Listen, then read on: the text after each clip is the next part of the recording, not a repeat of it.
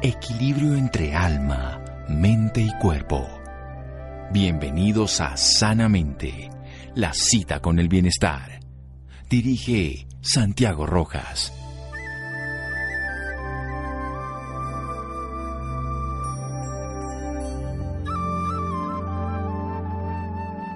La motivación es lo que te pone en marcha y el hábito es lo que hace que sigas. Jim Rohn. Buenas noches, estamos en Sanamente de Caracol Radio, su programa de salud. La grasa, la grasa es toda mala, la grasa es buena, la grasa tiene sentido, ¿para qué la tenemos los humanos? El problema es que quiero perder grasa, ganar grasa, ¿por qué ganamos? Pues bien, en las redes sociales tuve el gusto de conocer a un profesor, el licenciado en la Facultad de Ciencias en Actividad Física y el Deporte en el año 2001-2006 en la Universidad de Granada, con especialidad en alto rendimiento deportivo, posiciones de enseñanza secundaria en educación física, experto universitario en entrenador, entrenamiento personal y deportivo. Es alguien al que he seguido en las redes y me ha motivado mucho a poderlo entrevistar, pero sobre todo a aprender de él. Ojalá lo vayan a seguir o le preguntamos sus redes sociales porque enseña de una manera didáctica muy poderosamente humana, que es lo interesante, práctica y sobre todo veraz, porque está basado en medicina en la evidencia. Es además preparador físico en la Universidad de Granada de Rugby, Primera Nacional y División de Honor B, temporadas 2004-2007, preparador físico del Cuerpo de Bomberos, muy maravilloso, apagar incendios, que es lo que hacemos los médicos todos los días, pero en este caso los de fuego. De la empresa Ortometrics también, preparador físico del Cuerpo de Bomberos de Crevillente, en la empresa Ortometrics, y preparador físico asesor nutricional de triatletas, duatletas y fondistas del año 2010. Toda una persona que nos puede hablar desde la experiencia y desde un conocimiento aplicable. Profe Claudio Nieto, Maestre, qué honor tenerlo esta noche en mi programa. Buenas noches y muchas gracias. Buenas noches, Santiago. Es un placer estar aquí contigo. Bueno, es un honor maravilloso. Vamos a preguntar precisamente, aunque suene muy coloquial y, y, sin mucho sentido, ¿qué es la grasa y cuántos tipos de grasa tenemos en nuestro cuerpo, profe? Bueno, pues vamos a ver. Es un proceso un poco complicado que hay que empezar con la pregunta que tú pues me acabas de hacer, ¿verdad? Pues hay que entender primero los tipos de grasa que tenemos para poder luego saber cómo se puede, eh, digamos, enfatizar en perder esa grasa, porque es importante que comprendamos que tenemos distintos tipos de grasa, ¿de acuerdo? La grasa, en principio, es importante que, conozcamos que son tres ácidos grasos unidos a un glicerol, y esos son los triglicéridos, ¿vale? Luego, si quieres, eh, profundizamos un poquito eh, el proceso por el cual, cómo utilizamos esos triglicéridos como combustible. Pero para empezar es importante eh, diferenciar que hay, eh, hay un poquito más de, clasificación, pero bueno, para resumir hay cinco tipos de grasa prácticamente. La primera es la grasa esencial, ¿vale? Que es una grasa que necesitamos y siempre tiene que haber un mínimo de ese tipo de grasa en nuestro cuerpo, que son las imprescindibles para generar las hormonas esteroideas, como progesterona, como colesterol, como testosterona. Luego el segundo tipo de grasa que podemos encontrar es la grasa muscular, es una grasa que tenemos dentro de, la musculatura y los deportistas, sobre todo los deportistas de, fondo, pues también es imprescindible y es necesaria. El tercer tipo de grasa, que suele ser eh, la que más le preocupa a nivel de estética a, la gente, es una grasa subcutánea, que es la que tenemos justo por debajo de la piel, que sí que es cierto que hay un, patrón genético bastante importante y es lo que nos suele diferenciar por el tema hormonal que las mujeres eh, engordan más en forma de, pera, ¿vale? O de guitarra, como aquí en España, y los hombres en forma de manzana. Por según el tipo, el patrón hormonal que tenemos genético, nos ayuda a engordar de una, manera o de otra. Y luego los últimos dos tipos de grasa que es importante conocer es la grasa visceral, que es la grasa realmente más peligrosa, pero como no se ve, no es una grasa que le preocupe a la gente tanto perderla. ¿Por qué? Porque a nivel estética Sí que es verdad, por ejemplo, la grasa, la grasa que hay alrededor del hígado, pues no lo podemos ver directamente a una persona, pero es una grasa que cuando hablamos de salud, que es lo que siempre tenemos que priorizar, es una grasa que nos puede perjudicar, ¿vale? De una manera muy, muy grave. Y el último tipo de grasa es la grasa marrón, o el, tejido de grasa, grasa parda, que es muy importante conocer que es una grasa que me, me choca mucho porque es bastante desconocido, pero es una grasa que se llama quemagrasa, eh, de manera paradójica. Es decir, es un tejido graso que lo que hacemos es que nos potencia eh, un metabolismo. ¿Por qué? Porque es una grasa que tenemos heredada, ya que hemos vivido desde el último periodo glacial, y en ese ambiente hostil, obviamente, se tuvieron que adaptar al frío nuestros antepasados. Es decir, es una pequeña selección natural. ¿Qué sucede? Que para poder tolerar ese frío hemos tenido que desarrollar esa grasa, la cual es rica en mitocondrias y no se, no se elevaba la eh, temperatura, ¿vale? La temperatura corporal, ¿para qué? Para combatir ese frío.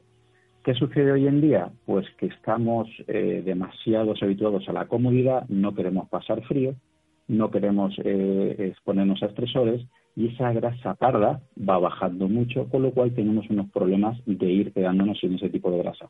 Por eso cuando la gente habla de perder grasa, una respuesta sería, bueno, ¿qué, qué tipo de grasa quieres perder? ¿De, qué grasa estamos hablando? Si te quedas sin grasa esencial, o sin grasa muscular, o sin grasa marrón, estás eh, perdiendo salud y no estás en el camino adecuado. Sin embargo, si hablamos de grasa subcutánea, eh, compete bastante la genética y lo que hay que atajar sobre todo es la grasa visceral con hábitos de vida. Bueno, de eso vamos a hablar, mi querido profesor. Usted es el que sabe. Hacemos un pequeño corte e reiniciamos en un momento aquí en Sanamente de Caracol Radio. Síganos escuchando por salud. Ya regresamos a Sanamente. Bienestar en Caracol Radio. Seguimos en Sanamente.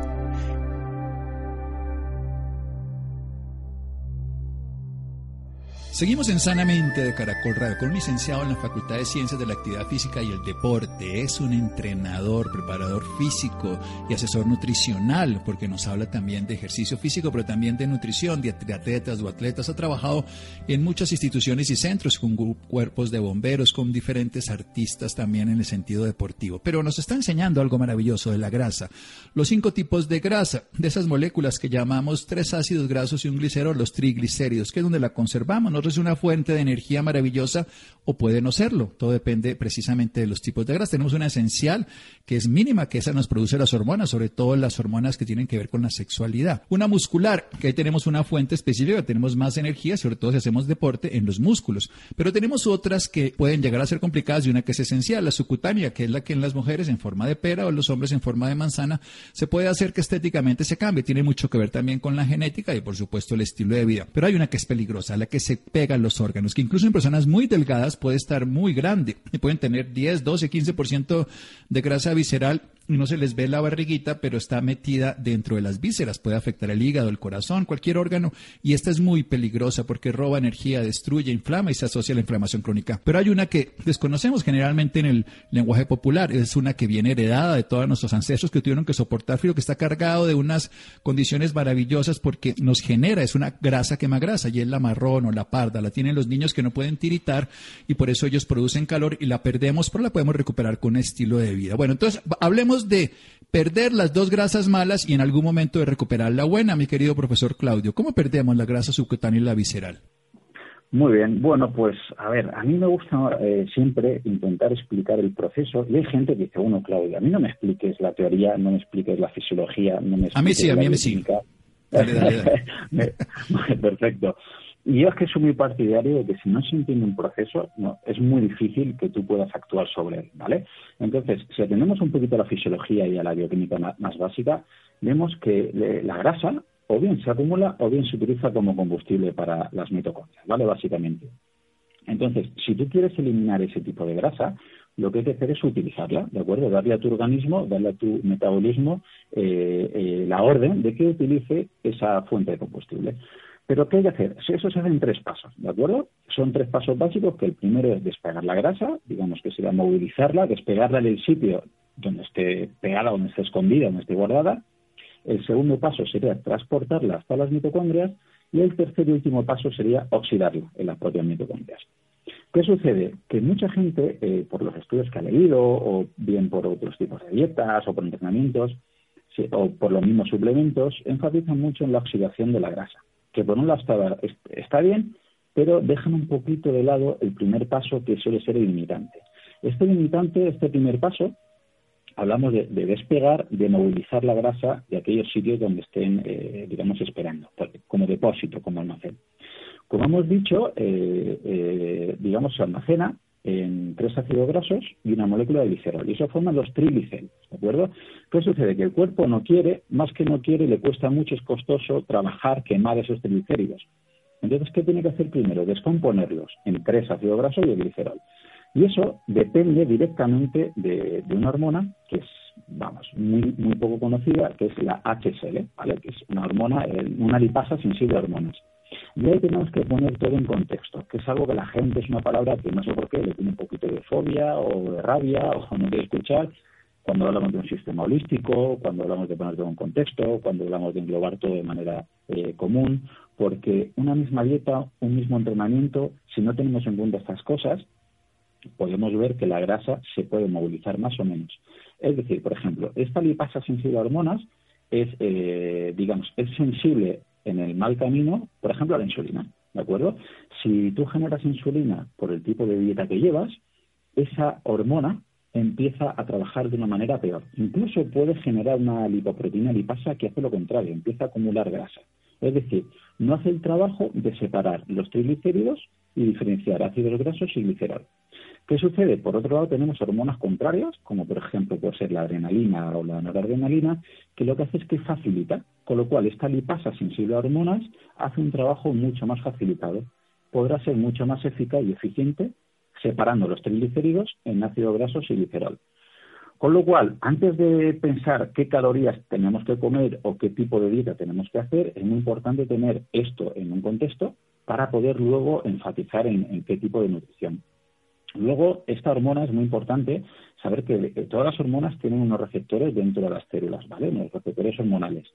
Pues esos receptores, que son alfa-2 y beta-2 principalmente, que perjudican o facilitan esta quema de grasa con el trabajo de manera eh, lateral con la HSL. Con lo cual tenemos receptores alfa-2 que perjudican la quema de la grasa. ¿Dónde suelen estar? En el abdomen y sobre todo en mujeres en el glúteo. ¿Qué sucede? Que muchas mujeres empiezan a hacer entrenamientos, empiezan a comer muy poco y ven que la celulitis no se les va. O muchos hombres empiezan a entrenar y ven que no se le ve el abdominal, que no se le marca el six-pack y que empiezan a hacer entrenamientos exagerados, a hacer unas dietas muy, muy calóricas y no han puesto en contexto todo esto. ¿Qué pasa? Que llega un momento que comen tan poco o entrenan tantísimo volumen que llega a ser perjudicial para la salud. dice, yo lo he intentado todo, Claudio, pero es que al final solo me queda que recurrir a química, recurrir a esteroides, recurrir a cirugía bariátrica eh, o recurrir a, dietas milagro. Y de repente empiezas a intentar echarles un cable o ayudarles y estos temas tan imprescindibles no lo tienen en cuenta.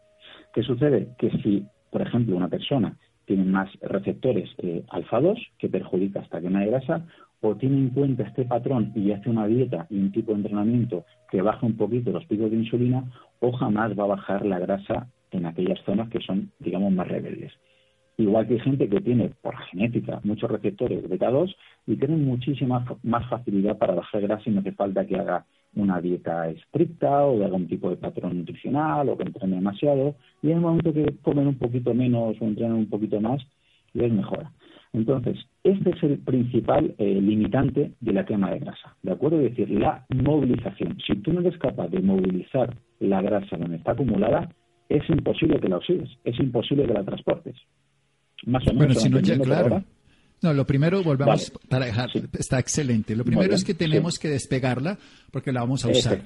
Entonces, todo lo que hagamos para usar la grasa, pero si no llevamos la grasa propia, por ejemplo, ahí donde viene que hacer ejercicio, en este caso moviendo entonces adrenalina y no adrenalina, y hacerlo en ayunas, que no tenemos en ese caso insulina, hace que podamos usar muchísimo mejor ese despegar y ese movilizar para que después se transporte y pueda oxidar. Pero entonces comemos una cantidad y comemos carbohidratos, hacemos ejercicio y evidentemente vamos a tener la insulina alta y hacemos ejercicio muy leve y no tenemos suficiente no adrenalina y lo que estamos haciendo es nada. Puede ser que suena muy bueno, pero no vamos a bajarlo. Y no es matarse haciendo ejercicio, es comprender la fisiología. Por eso es tan importante aprenderla. Primer punto, despegar y movilizarla, descomponiendo entonces ácidos grasos en los tres ácidos grasos del glicerol. La insulina nos hace daño, o sea que todo lo que aumenta la insulina, ¿qué es? Básicamente carbohidratos o exceso de proteínas también, hay que decirlo porque a veces se olvida eso.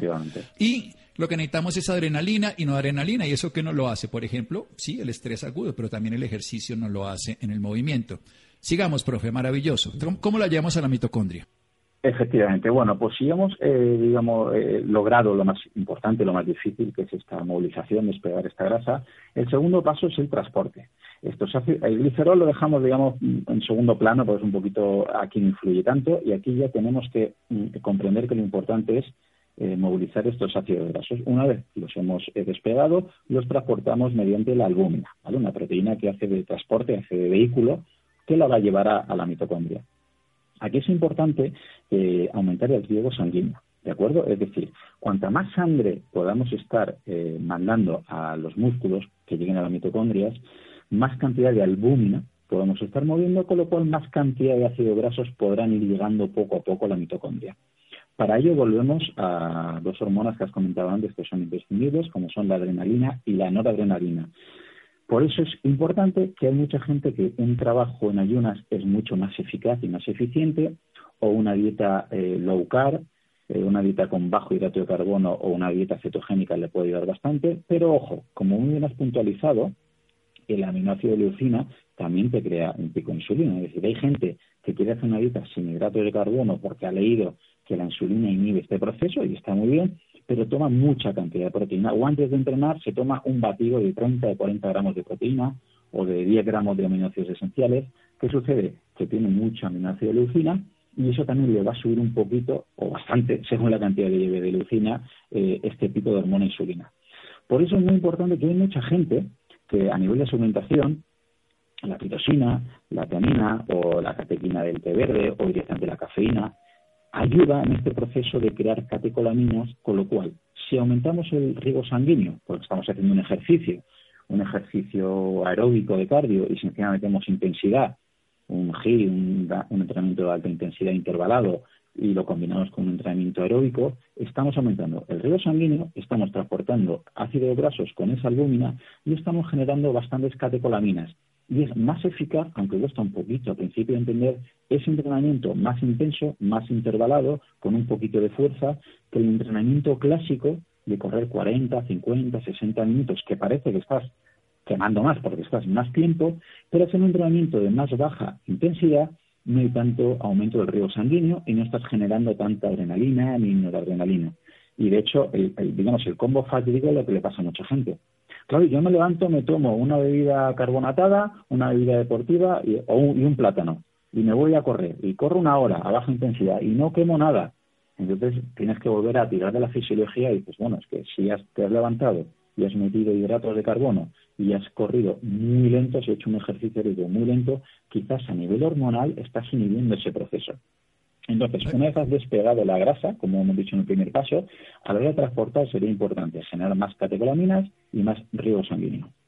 Bien, excelente, profe. Vamos a hacer un pequeño corte aquí en Sanamente y seguimos Sanamente de Caracol Radio. Síganos escuchando por salud. Ya regresamos a Sanamente. Bienestar en Caracol Radio. Seguimos en Sanamente.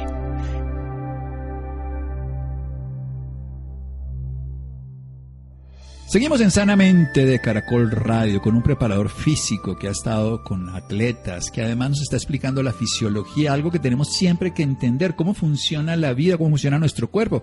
Porque si vamos en contravía, por más de que queramos, no va a funcionar. Ponemos un barco, pero lo ponemos sobre tierra, pues no va a navegar. Así funciona la vida. Nos ha hablado de los tipos de grasa, la esencial, la muscular, que son esenciales para la vida, igual que la grasa parda, pero nos ha hablado de las que no son tan fundamentales y nos pueden hacer daño. La subcutánea, hay una que hace mucho daño, la visceral, que es peligrosa. Nos dice que lo esencial para quemar la grasa, que es lo que se llama, en realidad en medicina llamamos oxidar la grasa, pero popularmente quemar la grasa, que se hace en la mitocondria, que es esa batería del carro que puede utilizar la grasa, los carbohidratos, la grasa es mucho mejor combustible. Tiene que empezar por algo fundamental, entender que la grasa tiene tres ácidos grasos en forma de triglicérido y un glicerol. Entonces primero tiene que despegarla y movilizarla. Para eso tiene que separarla. Y ahí la hormona insulina, que es la que se produce después de consumir o exceso de proteínas y sobre todo carbohidratos, frutas, verduras, sí, pero las verduras lentas, ese no tiene tanto problema, pero en cambio consumir azúcares como los azúcares refinados, los refrescos todos endulzados y cantidades de 60 nombres que tiene el azúcar va a disparar la insulina de alguna manera. ¿Y eso qué va a hacer? Que entonces no podamos desde ese punto de vista movilizar ni despegar. Hay una hormona, una lipasa sensible a hormonas que es muy sensible, casualmente, precisamente. La insulina la inhibe y en cambio la adrenalina y la adrenalina le facilita que haga ese proceso. Y eso se hace a través de unos receptores que son adrenérgicos que hay en diferentes partes del cuerpo, que eso también tiene que ver con algo, que los hombres acumulemos más en un lugar y las mujeres. Y esa grasita que tienen las mujeres en las caderas tiene una función muy importante. Ahí se acumula omega 3 que está para la lactancia y también que les da una vida más larga. O sea que hay que buscar es quitar otras grasas que aunque pueden ser estéticamente menos interesantes, son más saludables quitar, como la visceral. ¿Y cómo se logra después de haberla despegado esencialmente bajando la insulina? Por eso el ejercicio antes de comer es esencial, el ejercicio en ayunas o no tener cargas altas de proteínas y por supuesto menos de carbohidrato. Después tenemos que transportarla. ¿Y cómo se transporta? A través de la albúmina, que es la proteína esencial que tenemos en la sangre y que está en el plasma sanguíneo. Pero tenemos que llevarla más veces. ¿Cómo la llevamos? Aumentando el flujo sanguíneo. Todo lo que aumente el flujo sanguíneo puede ser el óxido nítrico, puede ser cambios de temperatura, puede ser, por supuesto, los intervalos de alta frecuencia, los ejercicios, el HITT, y también hacer ejercicios de intervalos de HITT con fuerza, lo que va a hacer que el músculo le llegue más sangre, le llegue al mismo tiempo más albúmina y esa condición también va a estar pegada a la grasa y en ese caso vamos a poder usar la grasa. Ojo con comer mucha proteína antes y ojo con comer mucho carbohidrato porque entonces mucho ejercicio no va a funcionar. ¿Y cómo lo oxidamos, profesor? Muy bien, bueno, pues llegado hasta aquí, mucha gente, el problema es que eh, si no se bien todos los patrones anteriores o si nos quedamos aquí, claro, todavía la grasa eh, no la hemos oxidado, no se ha utilizado como combustible. Si en este momento, si en este punto cesa la actividad física por completo o empezamos a ingerir, eh, digamos, glucosa de manera elevada en distintos tipos de nombre, como bien has dicho, pues eh, el proceso se revierte y se vuelve a, unir los ácidos grasos con el glicerol y se volvería a formar triglicéridos, con lo cual no hemos hecho nada. Si seguimos con este proceso, eh, lo que se hace ahora es que cruza la membrana de la, de la célula y entra la mitocondria, ¿vale? que son los orgánulos por excelencia donde se crea esa combustión de los nutrientes con el oxígeno, con el agua y se crea, digamos, la energía. Para ello es muy importante eh, un, digamos, un transportador, que es la carnitina, y es, eh, aquí quiero hacer un pequeño hincapié porque mucha gente que se quiere pasar los, se quiere saltar los pasos anteriores y dice, bueno, Claudio, es que he leído, es que me han recomendado tomar carnitina como quemagrasas. Entonces que explicarle, mira, sí, la carnitina ayuda en ese último proceso a cruzar la membrana para que la mitocondria pueda oxidar la grasa, la grasa y así utilizarla como fuente de combustible. Pero es muy importante recordar que ese no es el limitante. El limitante es el primer paso que hemos dicho, movilizarla con la lipasa sensible a esas hormonas. Con lo cual, tenemos carnitina suficiente en el cuerpo para utilizar los ácidos grasos que entren en la, mitocondria y así utilizarlos. Sí que es cierto que la carnitina tiene otras funciones, ¿vale? Sobre todo la acetil-L-carnitina a nivel de biogénesis mitocondrial, pero en el, apartado de oxidación de grasa no es el apartado limitante, con lo cual no es buena idea eh, no cuidar los pasos anteriores de la quema de grasa, tomar carnitina y esperar a adelgazar, ¿vale? Y aquí es importante saber que si se hacen todos estos procesos, la mitocondria pues está recibiendo esa gasolina, ese combustible y empezará a oxidarla para generar eh, ATP en forma de energía y en forma de calor. Si eso funciona bien, pues la grasa se irá oxidando, iremos eliminando la grasa y si el resto de patrones vamos cumpliendo bien, podemos ir perdiendo esa grasa corporal. ¿Qué sucede? Que tampoco es tan fácil, aunque a muchos oyentes esto no le parecerá fácil, esos tres pasos todavía se complica un poquito más. Es decir, el cuerpo es bastante listo. Y si, por ejemplo, llevamos una dieta muy alta, muy rica en hidratos de carbono, utilizará de una manera más natural esos hidratos de carbono en exceso. Tenderá a usar esos hidratos de carbono como fuente de combustible. Sin embargo, si haces una dieta sin hidratos de carbono o con poca cantidad de hidratos de carbono y hacemos una dieta más eh, con un consumo de grasas, pues es muy probable es muy probable que sea más eficiente, que tu cuerpo sea más eficaz o que tienda con más facilidad a utilizar las grasas como fuente de combustible. Por eso es importante remarcar entrenar con el glucógeno muscular hepático lleno, o sea, con el glucógeno muscular y hepático llenos o vacíos. Si normalmente siempre tengo estos glucógenos, estos depósitos de glucosa llenos, el cuerpo será más fácil que los utilice como fuente de combustible. Sin embargo, si hacemos algún entrenamiento, no digo todos, pero si hacemos algún entrenamiento vacíos de estos depósitos de glucógeno hepático o muscular, el cuerpo no tendrá mucho más remedio que utilizar esta grasa como fuente de combustible y así cruzar esta membrana y que lleguen a la mitocondria y, que sea más fácil esta quema de grasa. Es decir, habría que, que poner todo un poquito en contexto y saber que quizás si no estoy bajando de grasa o me cuesta un poquito bajar de grasa y estoy estancado, meter a entrenamientos con bajo nivel de, de depósitos de glucógeno, entrenamientos en ayunas, si no es suficiente entrenamientos con un vaciado de glucógeno, es decir, yo puedo entrenar un miércoles, eh, termino de entrenar un entrenamiento intenso y lo que hago es no repongo. En esa cena, por ejemplo, no repongo hidratos de carbono. El jueves hago una dieta baja mi hidrato de carbono y el viernes cuando me levanto tengo los depósitos musculares prácticamente vacíos y el hepático algo habrá de glucógeno hepático, pero en el momento que empiece a entrenar bajará esos depósitos de, glucosa. Con lo cual, ya no le estoy dando más opciones al organismo que utilizar la grasa como fuente de, combustible.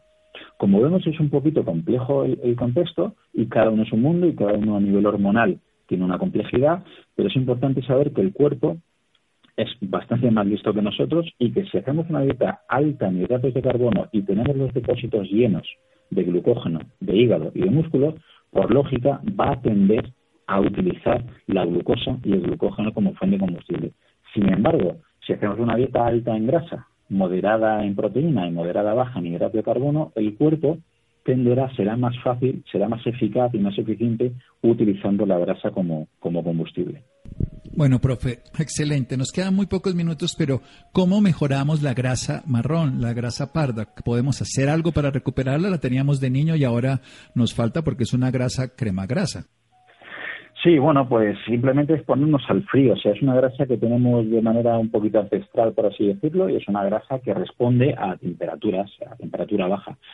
¿Qué sucede? Que con la comunidad de hoy en día eh, nos exponemos muy poquito a temperaturas bajas. Eh, tenemos, por ejemplo, el ejemplo de Wim Hof, ¿vale? De la metodología de Wim Hof, que con respiración y con exposición al frío se ve cómo sube esta adiponectina y cómo mejora mucho estos patrones.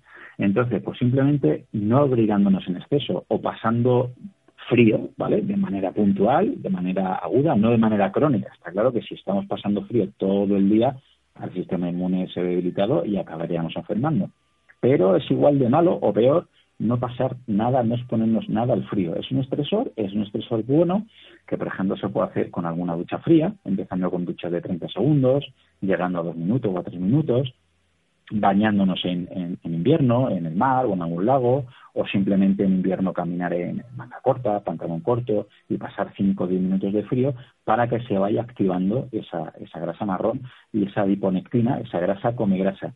¿Qué veo? Yo, por ejemplo, en instituto, eh, ahora mismo en Alicante, en España, donde yo vivo, que hace una temperatura fenomenal, en el recreo hay alumnos que estamos a 20 muchos, a 30 grados, con chaquetón, con plumas para subir el Everest, con pantalón largo, con manga larga. ¿Y qué sucede? No se expone al frío durante todo el año, durante toda la vida. Tenemos eh, calefacción todo el año, tenemos asientos calefactados en el coche. En, general, estamos eh, poco acostumbrados a, a, exponernos a estresores, igual que sucede con el frío, sucede con el ayuno, sucede con el entrenamiento, etcétera.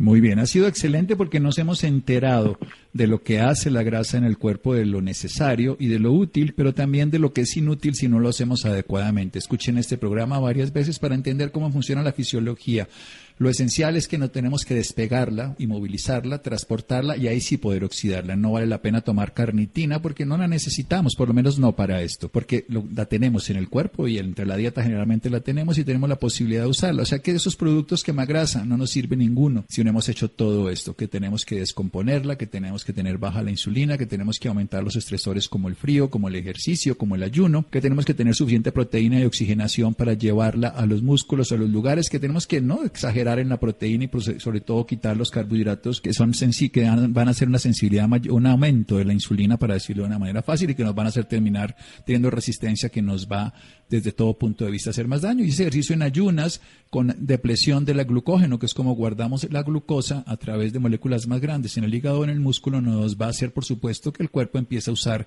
una flexibilidad metabólica que se llama el uso de la grasa. Profesor Claudio Nieto, ¿dónde podemos aprender más de usted? Por favor, regálenos sus redes sociales. Los invito a todos los oyentes de Sanamente a que lo sigan, a que aprendan de él, a que se diviertan. Aquí estuvo mucho más parco, pero eso es muy simpática sus clases, muy agradables y sobre todo muy certeras. Profe.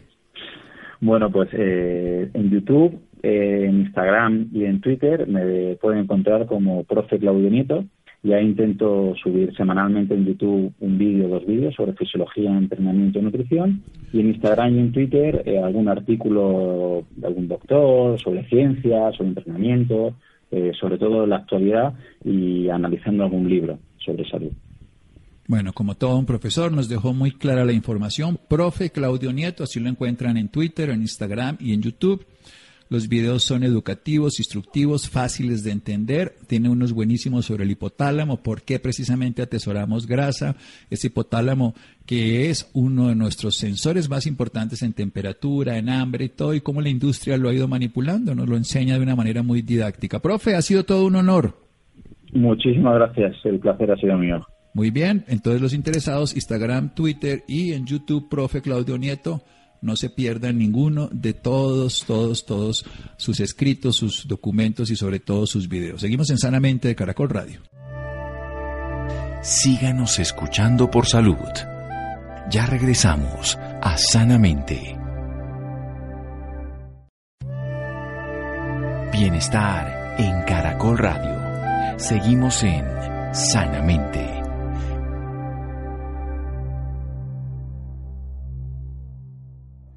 Seguimos en Sanamente de Caracol Radio. Les recomiendo que sigan al profe Claudio Nieto. Así, profe Claudio Nieto, puede ser en Instagram, puede ser en Twitter y puede ser también en YouTube.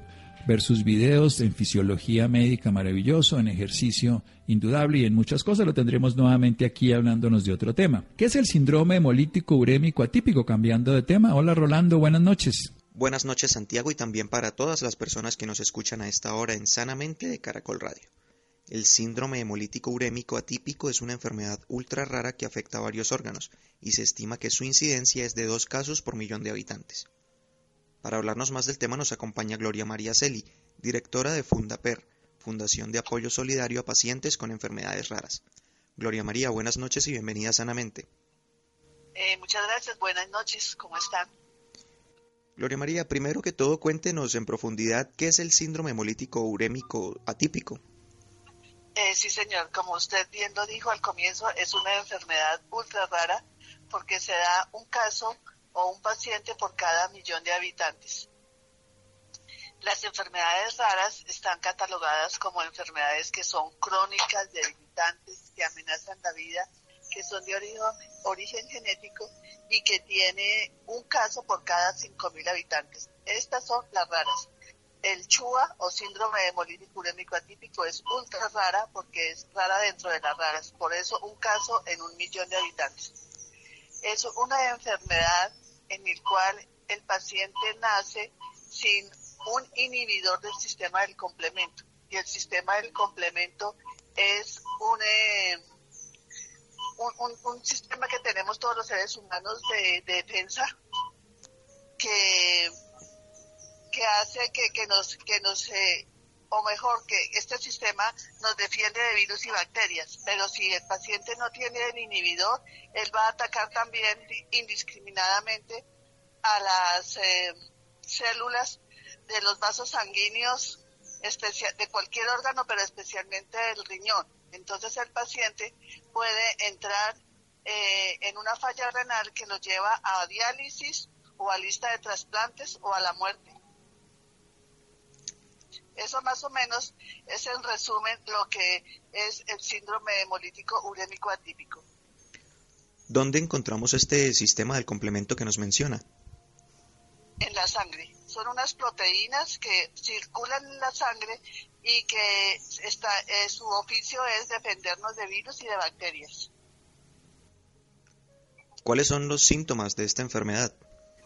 Sí, señor. Los síntomas son eh, cansancio, fatiga, eh, anemia, eh, debilidad, eh, orina roja o negra, vómito y diarrea aguda. ¿Existen varios tipos de síndrome hemolítico atípico? sí, existe uno que es el primario, que es el de origen genético, y otro que es secundario, que se da a causa de otra enfermedad, como por ejemplo un, un, eh, un lupus o una esclerodermia que dispara eh, eh, al sistema del complemento para que eh, se actúe rompiendo las células y formando lo que se denomina microangiopatía trombótica, que son muchos coágulos, microcoágulos que afectan a los órganos. Hay un síndrome hemolítico urémico atípico y un síndrome hemolítico urémico. Cuéntenos más sobre esto. Sí, la, diferencia entre el típico y el atípico es que el típico es causado por una toxina que se llama chigatoxina, que es eh, que se, da por una infección por Escherichia coli. Este es pasajero y, y pasa con un tratamiento. El síndrome hemolítico urémico típico, atípico, perdón, es el CHUA y es el que es de origen genético y no tiene cura tiene que el paciente estar en un tratamiento cada 15 días por toda la vida. ¿Cómo es diagnosticada esta enfermedad?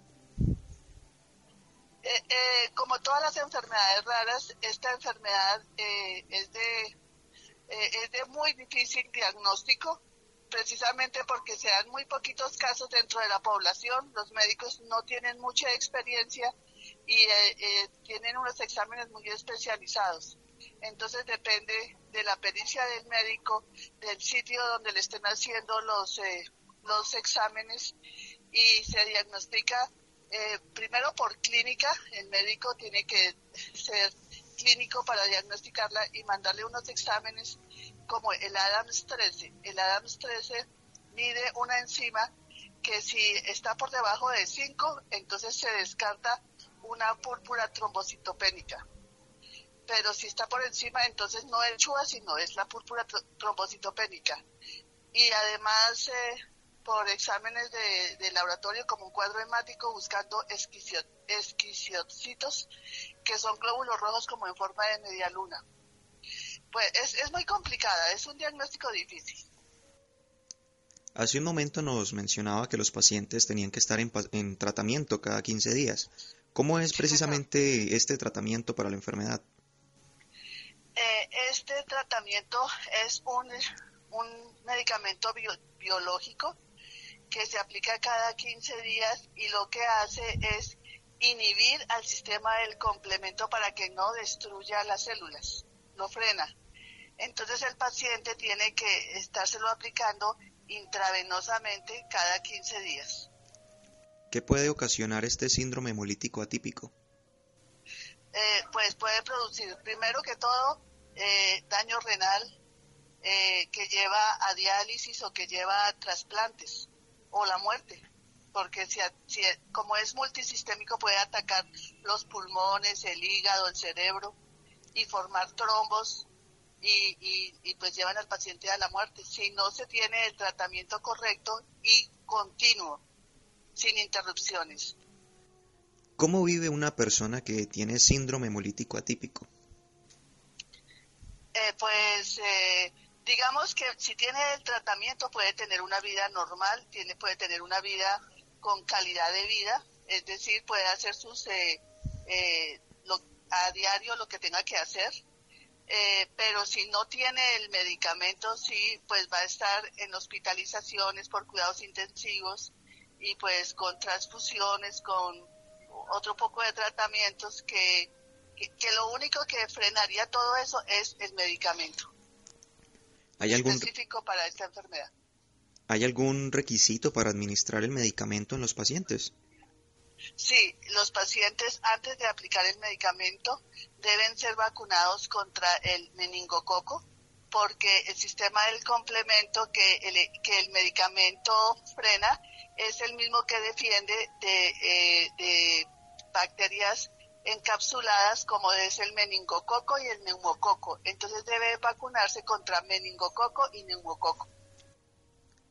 ¿Este medicamento se administra tanto en síndrome hemolítico atípico primario y secundario? Sí, sí. Lo que pasa es que para el primario pues es, es eh, para siempre y en el secundario cuando ya se quita la enfermedad de base que lo originó, ya entonces no es necesario más el medicamento. ¿Cómo ha sido el tratamiento para un paciente con síndrome hemolítico atípico en estos tiempos de confinamiento causado por el COVID-19? Bueno, pues eso es como casi todo el año o todos los años porque eh, normalmente las EPS hay algunas pues no se puede generalizar, pero pues hay unas muy buenas, hay otras regulares y hay otras pésimas. Entonces, dependiendo de la EPS, hay pacientes que sufren mucho porque tienen que estar poniendo recursos eh, jurídicos como por ejemplo tutelas, eh, desacatos, eh, derechos de petición para que les compren y les apliquen el medicamento o para conseguir una cita. Eh, en el tiempo de la pandemia pues es, es igual, o sea, las, las buenas responden, las regulares no mucho y las malas sí que nada. Pero, pero realmente eh, la pandemia lo que ha, influido es en que los pacientes tienen que desplazarse hasta los sitios de infusión, entonces ese es el riesgo, el mayor riesgo que tienen. ¿Cómo ha sido el trabajo de Fundaper en ayuda, en apoyo a, estos pacientes con enfermedades raras? Eh, sí, señor. La Fundación tiene tres programas de apoyo que los hemos denominado eh, Te Apoyamos y es ese programa apoyamos a los pacientes con seguimiento de enfermería para ver cómo están y sobre todo para hacer un seguimiento de la adherencia al tratamiento, o sea que el paciente le estén colocando su medicamento a tiempo y oportunamente. Un, eh, un eh, programa de Te Acompañamos donde el, el, los pacientes eh, pueden eh, tener charlas de, de, médicos sobre su enfermedad, de enseñanza y, y de también de, de, diversión, o sea, de que el paciente no esté pensando sol, todos los días solamente en su enfermedad, sino en que la vida es bonita y que hay que vivirla. Y el, el programa de T, eh, el, el, jurídico, que es donde los apoyamos con eh, que se le cumplan sus derechos a los pacientes o no se le vulneren sus derechos en el acceso a la salud, además de enseñarles sus deberes y sus derechos. Finalmente, ¿algún mensaje para todas las personas que nos escuchan a esta hora? Eh, pues bueno, sí, las enfermedades raras son raras y lo que es rara es la enfermedad, no la persona y, y, no se conocen mucho. Por eso estos espacios nos ayudan a que los, la, el común de la gente conozca la enfermedad, que, que, que, conozca que existen enfermedades raras y que son reales, que aunque las sufren muy poquitas personas, son muchísimas enfermedades raras. En Colombia, por ejemplo, según el Ministerio de Salud, existen 2.190 patologías diagnosticadas y en cada patología pues son poquitos los pacientes, pero sumados todos pues suman hartas, hartas personas. Entonces pues eh, es importante para los oyentes que sepan y que a veces cuando las, las personas tienen un difícil diagnóstico donde van al médico, les mandan exámenes y exámenes y no las y, y, y todo les sale bien o y el paciente sigue mal, pues se puede pensar en que sea una enfermedad rara. Gloria María Celi, gracias por esta valiosa información y por acompañarnos esta noche en Sanamente. No, a ustedes muchísimas gracias y muchas gracias por ayudarnos a visibilizar esta enfermedad escasa, pero rara, pero, pero real. Muchas gracias. Gracias Rolando, gracias Laura, Freddy, Iván, Ricardo Bedoya y Jessy Rodríguez. Quédense con una voz en el camino con Ley Martín. Caracol piensa en ti. Buenas noches.